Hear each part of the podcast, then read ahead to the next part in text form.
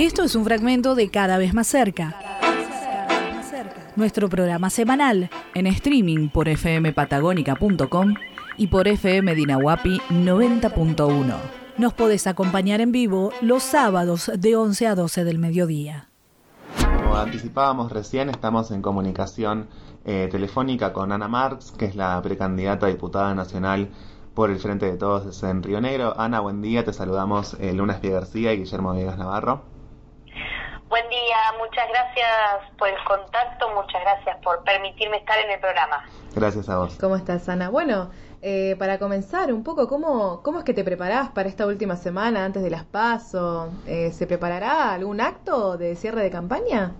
Estamos, estamos en la organización de un acto de cierre de campañas para el último día antes de la veda, que es el día jueves ahí en la Casa del Frente de Todos, en Moreno 860, eh, con el ánimo de poder encontrarnos en este último momento o también a compartir toda, toda la militancia que se ha generado en estas semanas. La verdad, hemos recorrido junto a José Luis Berro, junto a Yelen Espósito, junto a Anselmo Torres, con quienes me toca el honor de, integrar esta lista. Hemos recorrido toda la provincia, todas las regiones de nuestra provincia, hemos llegado a la mayor cantidad de localidades que el tiempo nos dio posibilidades y también ha estado la militancia en cada barrio eh, de cada una de las localidades y con mucha presencia aquí en Bariloche trabajando fuerte, así que sin duda la necesidad de encontrarnos a celebrar y a prepararnos también para a este proceso electoral que se va a desarrollar ya dentro de muy poquito, falta una semana para, para que tengamos esta primera elección primaria.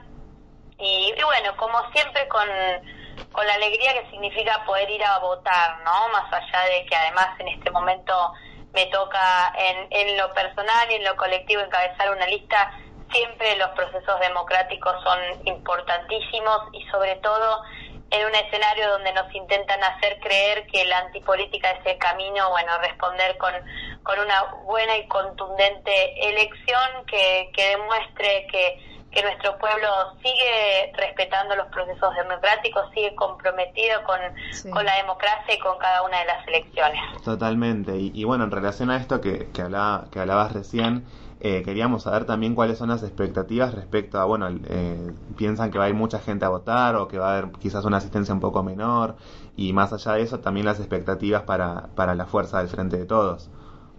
Bueno, en relación al, al porcentaje de votantes, está habiendo una, una campaña mediática de instalación de una incertidumbre en relación a la cantidad del electorado que va a ir a acercarse.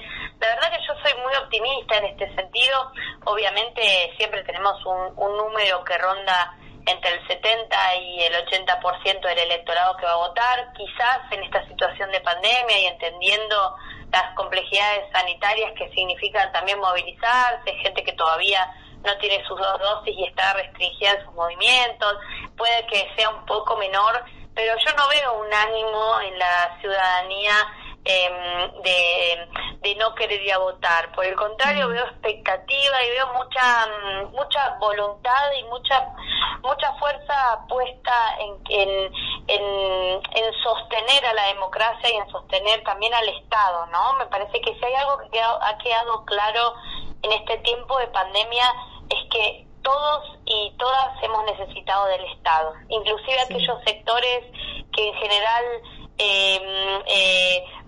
se quieren alejar de la, de, la idea de que el Estado los ayude o plantean que los subsidios son para otros. Bueno, la, realmente la presencia del, del Estado ha sido no solamente absoluta, sino que fundamental, ¿no? Y la podemos ver en los 50 millones de vacunas que llegaron a la Argentina, que nos permiten hoy en Río Negro tener un 60% de porcentaje de, de, personas vacunadas, al menos con una dosis, de estar vacunando a las juventudes, a las niñas y niños. Bueno, eso es un Estado presente y yo veo que hay un reconocimiento y en este reconocimiento del Estado también viene de la mano una valorización de la de la política y de saber que si necesitamos un Estado fuerte también se hace necesario defender la, la política en términos electorales para, para sostener ese Estado. Eh, esto independientemente de a quién elija el electorado como, como, como cuestión general.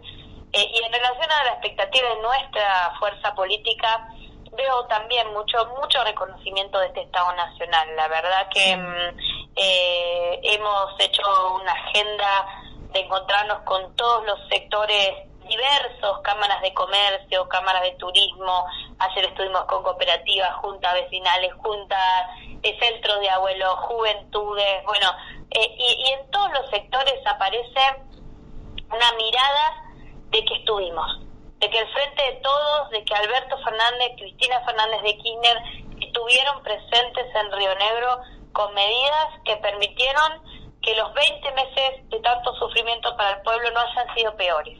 Y ese reconocimiento yo lo veo y creo que va a ser valorado en las urnas. Tenemos mucha expectativa por el resultado electoral mm. y también veo que hay un reconocimiento porque en este tiempo tan difícil nuestro gobierno pudo ir más allá de la gestión de la emergencia. No solamente gestionamos vacunas, eh, respiradores, em, manejo de la situación sanitaria y contención económica, también financiamos parques industriales. El parque industrial de Bariloche recibió un financiamiento cercano a los 50 millones de pesos. Financiamos obras públicas centrales como el colector cloacal costanero eh, que nos permite cuidar nuestro lago y mejorar nuestra posibilidad de saneamiento en la en la localidad con, con un presupuesto cercano a los 400 eh, millones de pesos. Se está comenzando el proceso de, de, de, firmas de contratos con las empresas para comenzar una obra en la Bustillo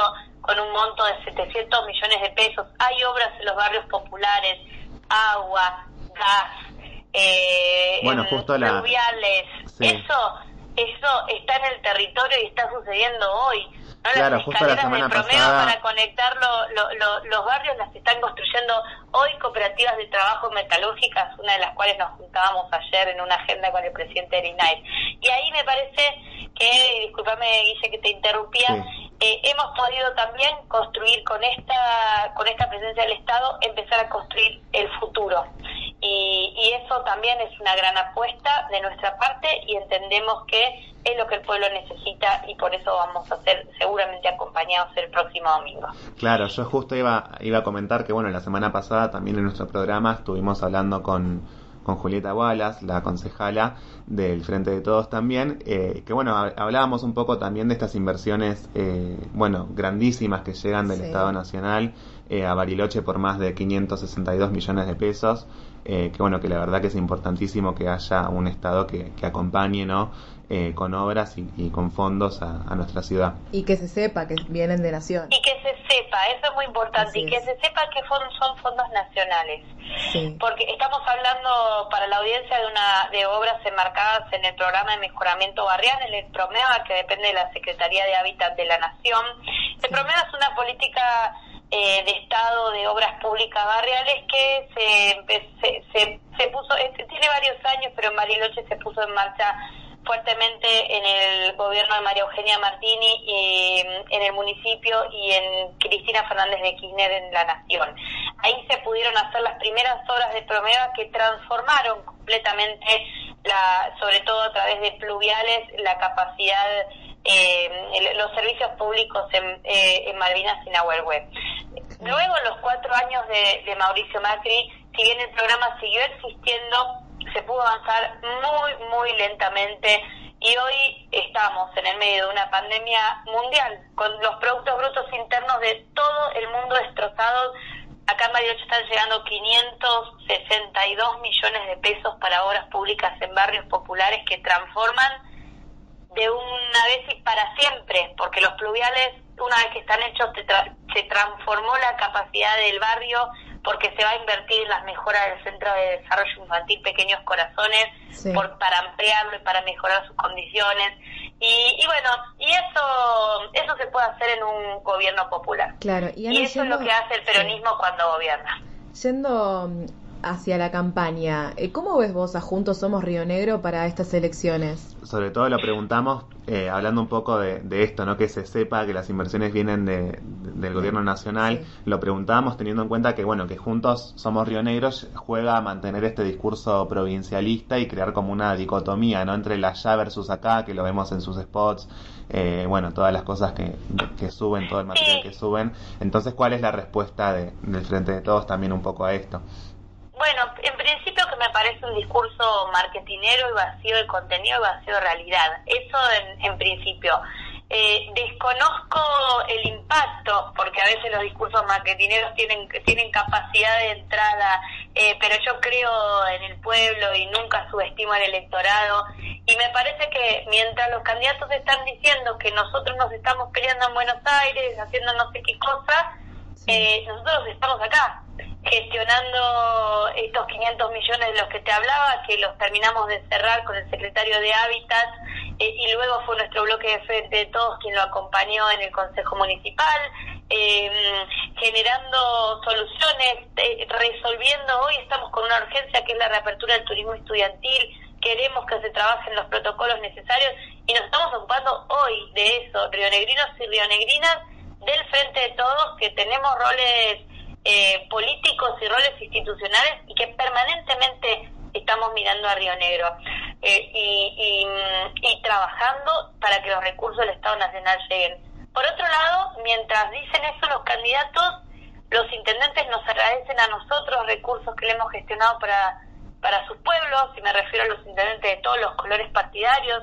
Mientras decía eso el otro día Agustín Domingo en Mercedes Ibero estaba la gobernadora firmando el contrato por la por el asfalto Bultillo y agradeciéndole al presidente.